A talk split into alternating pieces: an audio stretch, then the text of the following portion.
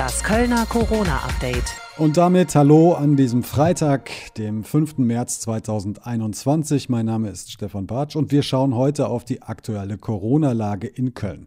Von einer Inzidenz von heute Morgen 75,5 in Köln können viele Menschen in Tschechien derzeit nur träumen. Der Vergleichswert dort in der letzten Woche lag bei erschreckenden 770 Neuinfektionen auf 100.000 Menschen. Seit Anfang der Woche herrscht dort deshalb wieder klarer Ausnahmezustand. Bei uns hingegen sprechen wir nach langer Zeit mal wieder über Lockerungen. Erst Bund und Länder am vergangenen Mittwoch, heute dann der Kölner Krisenstab. Frank Waltel mit einem Zwischenstand aus dem Kölner Rathaus. Von Berlin via Düsseldorf nach Köln, da kann so einiges passieren. Das das haben wir in den letzten Monaten bei den Corona-Regeln regelmäßig mitbekommen. Diesmal aber zeichnen sich keine großen Kölner Sonderwege ab. Herzlich willkommen zu einer weiteren Pressekonferenz zur aktuellen Corona-Lage im Nachgang der freitäglichen äh, Krisenstabssitzung.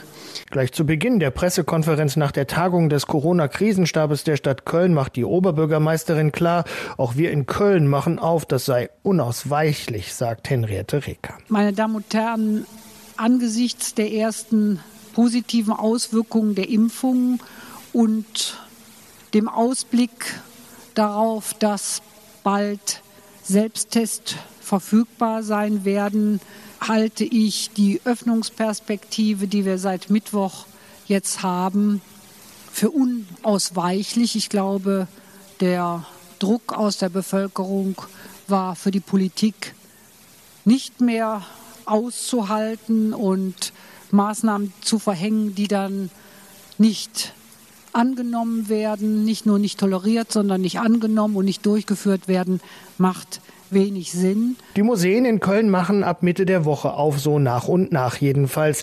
Die Kontaktregeln, zwei Haushalte und maximal fünf Personen im öffentlichen Raum werden übernommen. Was bitteschön ist mit dem Alkoholkonsumverbot? Ob wir in Köln ortsspezifische Maßnahmen zurücknehmen, wird derzeit geprüft und die Kollegen arbeiten bilateral mit Hochdruck daran und gucken, was steht in unseren Allgemeinverfügungen.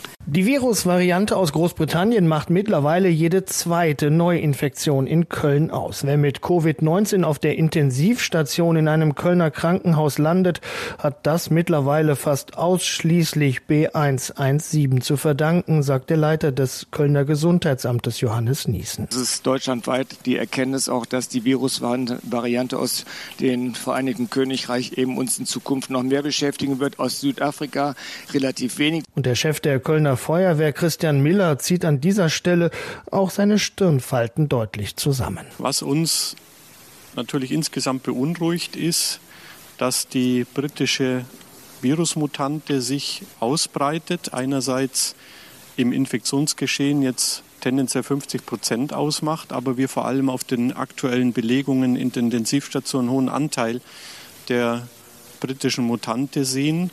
Und äh, wie wir jetzt aus wissenschaftlichen Studien natürlich auch wissen, ist, dass die britische Mutantin höheres Infektionspotenzial hat und eben auch ähm, den Krankheitsverlauf äh, in bestimmten Altersgruppen auch beeinflusst. Die Öffnungen kommen schrittweise aber trotzdem. Schnelltests sollen bei der Überwachung der Infektionslage helfen, aber sie werden erst einmal knapp sein, sagt der Leiter des Gesundheitsamtes Johannes Niesen. Da gibt es noch einen kleinen Unterschied zwischen dem, was man möchte und mit dem, was wir können. Wir wissen, dass die Berechnung der Bundesregierung von 2 bis 2,5 Prozent äh, der Einwohnerzahl ausgeht. Das wären, wenn man es für Köln runterrechnet, ja 20.000 Testungen am Tag, die durchgeführt werden können. Das ist noch nicht ganz das, was wir momentan eben leisten und liefern.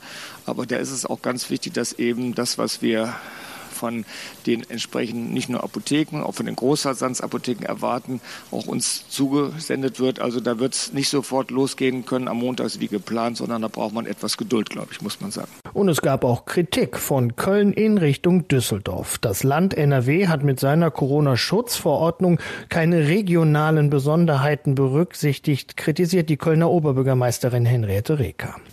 Ich sehe mit einer gewissen Skepsis beim ersten Durchlesen der Corona-Schutzverordnung, dass keine regionalen Unterschiede gemacht werden. Das heißt also, alle Regelungen gelten zunächst einmal landesweit. Und ich habe sehr früh darauf aufmerksam gemacht, dass wir regionale Ansätze brauchen und die vermisse ich. Äh, als Beispiel möchte ich Ihnen einmal äh, benennen, dass bei Düren zum Beispiel der Kreis heute, äh, der mit über 120 die zweithöchste Inzidenz hat, mir ist jetzt nicht ganz klar, wie wir damit umgehen sollen. Wird dort auch geöffnet, weil landesweit die Inzidenz niedriger ist? Und wenn nicht, wird es dann zu einem regionalen äh, Einkaufstourismus kommen oder wollen alle Dürner in unseren Zoo am Freitag? Und das äh, müsste eigentlich äh, anders gesteuert werden, um die Mobilität zu verhindern und natürlich um zu verhindern, dass hier äh, wieder Infektionslagen entstehen, die dadurch gesteigert werden, dass aus anderen Städten oder Kreisen Menschen zu uns kommen. Ich werde mich selber darum bemühen, Absprachen zu treffen in der Region, aber Wichtig ist natürlich auch, was die Corona-Schutzverordnung da sagt. Noch der Blick nach vorne. Die Öffnungen ab Montag sollten allen Corona-Müden noch einmal Kraft und Mut zum Durchhalten geben, sagt Henriette Reker. Und es liegt an uns, es liegt an jeder Einzelnen und jedem Einzelnen, dieses Ziel zu erreichen. Es dürfte, dürften diese Öffnungsperspektiven jetzt Motivation genug sein, wirklich mal äh, die Faust in der Tasche zu machen und diszipliniert diese Maßnahmen umzusetzen, die hier vorgegeben werden. Vielen Dank. Sie sollen ein wichtiges Instrument im Kampf gegen das Coronavirus sein und helfen, uns aus dem Lockdown zu führen. Schnelltests für zu Hause. Auch Kanzlerin Merkel hat sich bei den Beratungen mit den Ministerpräsidentinnen vorgestern für diese Selbsttests ausgesprochen.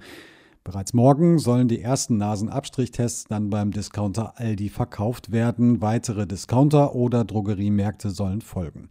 Aber wie einfach und wie schnell läuft so ein Corona-Schnelltest für zu Hause ab? Radio Köln-Reporter Dominik Becker hat es ausprobiert, allerdings unterstützt von einem Experten aus einem Schnelltestzentrum. So, was brauchen wir alles? Das Stäbchen für die Nase, eine Flüssigkeit, ein Röhrchen für die Flüssigkeit und die Testkassette. Wenn dann alles ausgepackt ist, durchgelesen ist und man vorbereitet ist, dann kann es losgehen. Das allerdings dauert schon ein paar Minuten. Das ist schon mal fertig. Jetzt Stäbchen? Jetzt nehmen Sie das Stäbchen an der richtigen Seite, ganz entscheidend. Der Kopf ist zwei Zentimeter, er müsste in der Nase verschwinden und genau leichte Drehungen. Je tiefer man ist, desto mehr kitzelt es und desto mehr fängt mein Auge an zu tränen. Tränen, merke ich. Und umso mehr nimmt man an Viren auf. Okay, jetzt habe ich das ein paar Mal gemacht. Und jetzt? Das andere Nasenloch? Also erst die eine Seite und dann die andere Seite. Da kitzelt es genauso und mein Auge tränt wie verrückt. Es gilt, so viel wie möglich an Viren und Flüssigkeiten in der Nase aufzunehmen. Danach schiebt man das Stäbchen in das Röhrchen mit der Flüssigkeit. Jetzt habe ich hier meine Flüssigkeit in dem Röhrchen. Das muss ich jetzt auf diese Testkassette, sage ich mal, tröpfeln. Wie viel genau? Drei Tropfen. Drei Tropfen. Und zwar in das kleine Auge vorne am Test. Unterhalb des Testes. Eins. Mit etwas Kraft. Zwei, drei Tropfen. Und jetzt müsste ich ja quasi eine Uhr stellen, oder? Genau so ist es. Was raten Sie? Mindestens 15 Minuten, 20 Minuten wären für die Auswertung perfekt. Dann mache ich mal 17. Machen Sie 17. So, die Uhr läuft.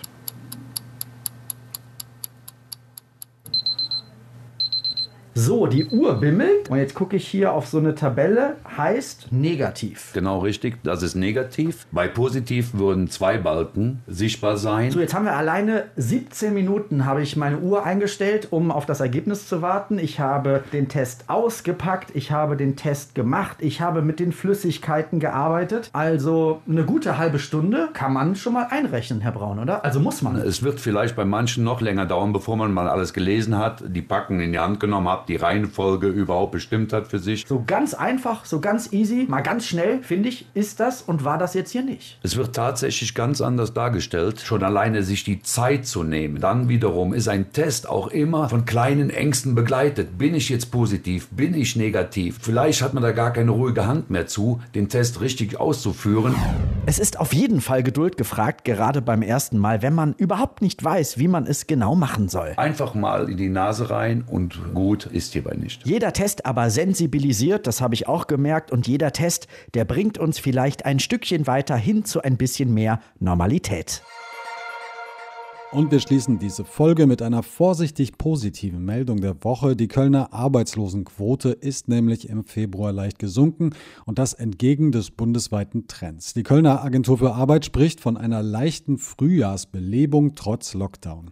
Allerdings aktuell sind fast 60.000 Kölnerinnen und Kölner arbeitslos, ganze 26,4 Prozent mehr als im Vorjahr. Und dennoch macht diese Meldung ein wenig Hoffnung, dass es zwischendurch Faktoren gibt, die zeigen, dass es neben all den tristen Einschränkungen auch wieder vorwärts geht. In diesem Sinne, euch ein schönes Wochenende und alle Infos, die gibt es natürlich jederzeit auch online auf radioköln.de. Das Kölner Corona-Update.